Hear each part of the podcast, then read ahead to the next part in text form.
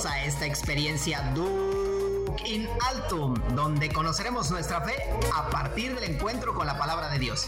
Acompáñanos.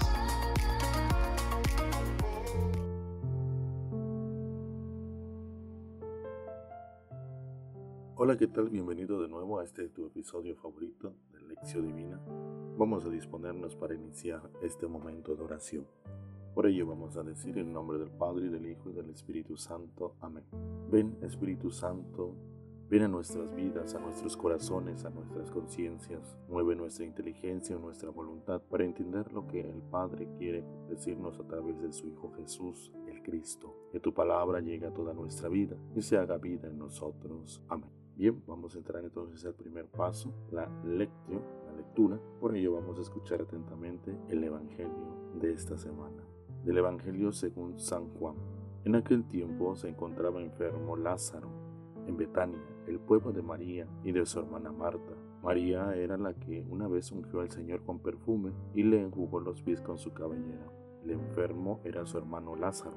Por eso las dos hermanas le mandaron a decir a Jesús, Señor, el amigo a quien tanto quieres está enfermo. Al oír esto, Jesús dijo, Esta enfermedad no acabará en la muerte, sino que servirá para la gloria de Dios, para que el Hijo de Dios sea glorificado por ella. Jesús amaba a Marta, a su hermana y a Lázaro. Sin embargo, cuando se enteró de que Lázaro estaba enfermo, se detuvo dos días más en el lugar en que se hallaba.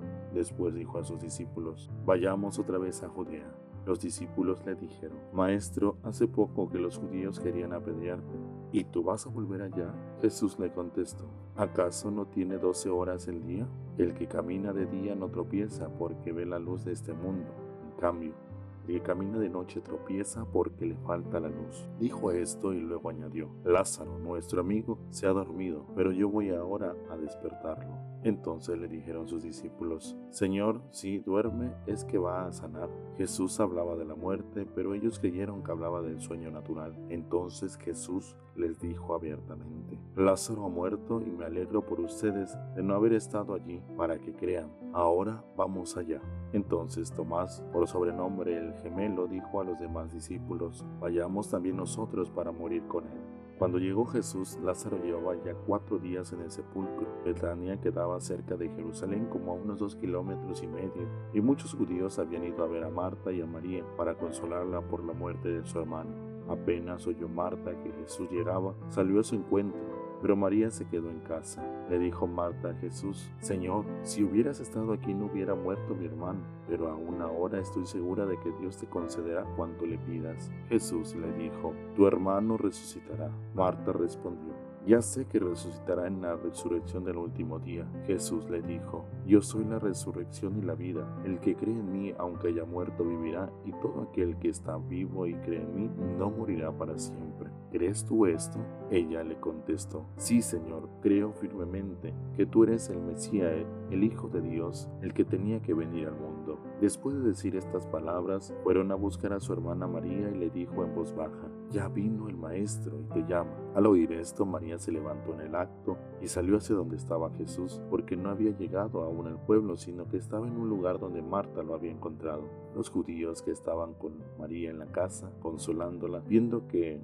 ella se levantaba y salía deprisa, pensaron que iba al sepulcro para llorar allí y la siguieron. Cuando llegó María donde estaba Jesús, al verlo, se echó a sus pies y le dijo, Señor, si hubieras estado aquí, no habría muerto mi hermano. Jesús al verla llorar y al ver llorar a los judíos que la acompañaban, se conmovió hasta lo más hondo y le preguntó, ¿dónde lo han puesto? Le contestaron, ven Señor y lo verás. Jesús se puso a llorar y los judíos comentaban, de veras, cuánto lo amaba. Algunos decían, ¿no podía este que abrió los ojos al ciego de nacimiento hacer que Lázaro no muriera? Jesús, profundamente conmovido todavía, se detuvo ante el sepulcro que era una cueva sellada con una losa. Entonces dijo Jesús, quiten la losa. Pero Marta, la hermana del que había muerto, le replicó, Señor, ya huele mal porque lleva cuatro días. Le dijo Jesús, ¿no te he dicho que si crees verás la gloria de Dios? Entonces quitaron la piedra. Jesús levantó los ojos a lo alto y dijo,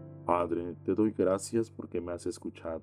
Yo ya sabía que tú siempre me escuchas, pero lo he dicho a causa de esta muchedumbre que me rodea para que crea que tú me has enviado.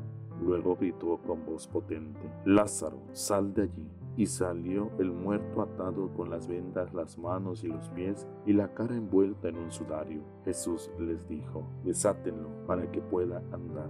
Muchos de los judíos que habían ido a casa de Marta y María, al ver lo que había hecho Jesús, creyeron en él. Palabra del Señor. Gloria a ti, Señor Jesús. Bien, vamos entonces a retomar nuestra lectura. Podemos volver a leer el Evangelio, poner pausa a nuestro podcast, retomamos, meditamos lo que dice, ¿sale? En esta primera parte, ¿qué dice el texto tal cual? Todavía no nos adelantemos a, a la meditación, ¿sale?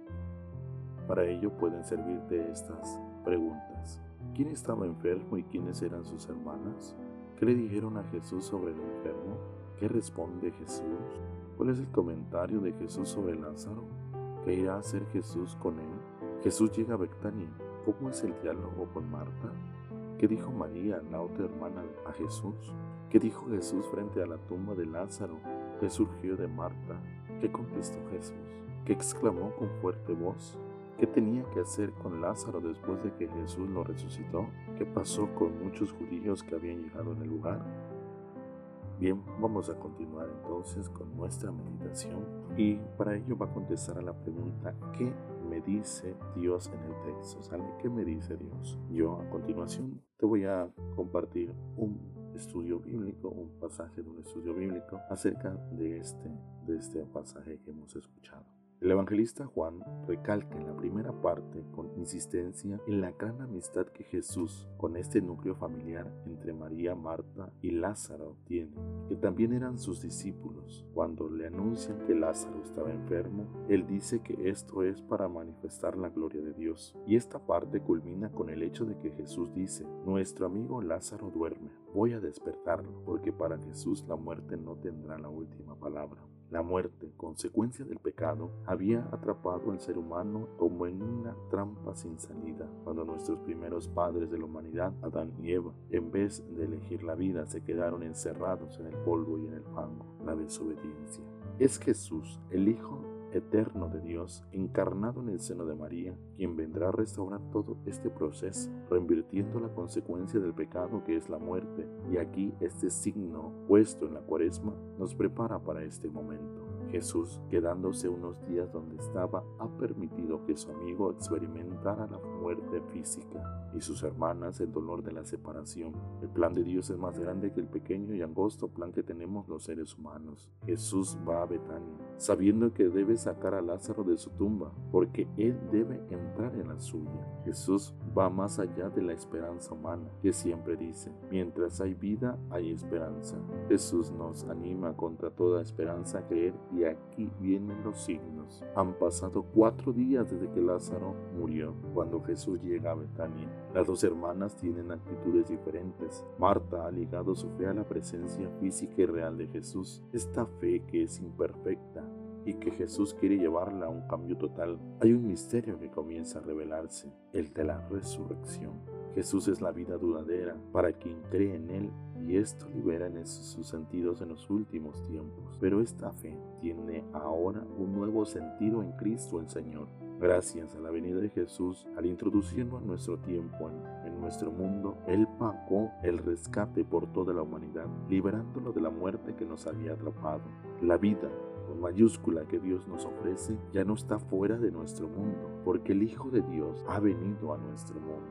Ante la tumba de Lázaro, Jesús se conmueve. Aparentemente hay una victoria de las tinieblas sobre la luz, pero Jesús es la vida. Él es la resurrección y la vida. Por eso, este texto nos va introduciendo en el misterio pascual, que si bien en nuestra vivencia humana la pasión de Cristo nos toca muy fuertemente, nos debe tocar más íntimamente su resurrección, que definitivamente es lo que anunciamos, la felicidad eterna. No todo está perdido, hay esperanza en Cristo. Bien, para este momento pueden servirte algunas de estas preguntas que te mencioné a continuación. ¿Acudo a Jesús en todos los momentos de mi vida o solo cuando estoy ante una necesidad?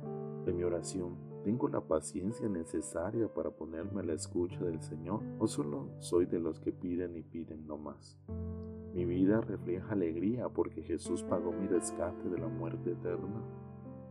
Estoy completamente seguro que Dios siempre me escucha. Soy consciente que mi vida de oración debo contemplarla en el seguimiento a Cristo.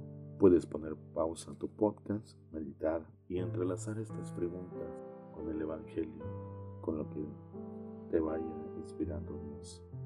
Pasemos ahora a la oración. ¿Qué le digo? ¿Qué le decimos a Dios? Recuerda, orar es responderle al Señor que nos habla primero. Estamos queriendo escuchar su palabra salvadora. Esta palabra es muy distinta a lo que el mundo nos ofrece. Es el momento de decirle algo al Señor. Hacemos pues a la contemplación, es decir, cómo interiorizamos, cómo interiorizo la palabra de Dios. Para este momento puede servirte una frase. Yo en este caso te recalco esta. Padre, te doy gracias porque me has escuchado. Podemos repetirla, esta o la que tú quieras del Evangelio que más resuene en tu corazón. Recuerda que necesitamos llevar esta meditación, esta oración a la acción. Así que puedes proponerte algo. ¿A qué te comprometes con este Evangelio? Debe haber un cambio notable, claro está, en, en tu vida. Y si no, gradualmente. Puede que no suceda en el momento que estés escuchando este podcast tu acción, pero en el momento que Dios quiera, te inspirará a seguirla. Terminamos pues nuestro momento de oración diciendo gloria al Padre y al Hijo y al Espíritu Santo, como era en un principio, ahora y siempre, por los siglos de los siglos. Amén. Pues bien, esto ha sido todo por el episodio de hoy. Te agradecemos que sigas compartiendo nuestro contenido. Recuerda que pues, estamos en Facebook, Instagram, Twitter para que nos puedas seguir acompañando en estos episodios. Y no me queda más que decirte, Laudetur Jesus Christ, alabado sea Jesucristo. Hasta luego.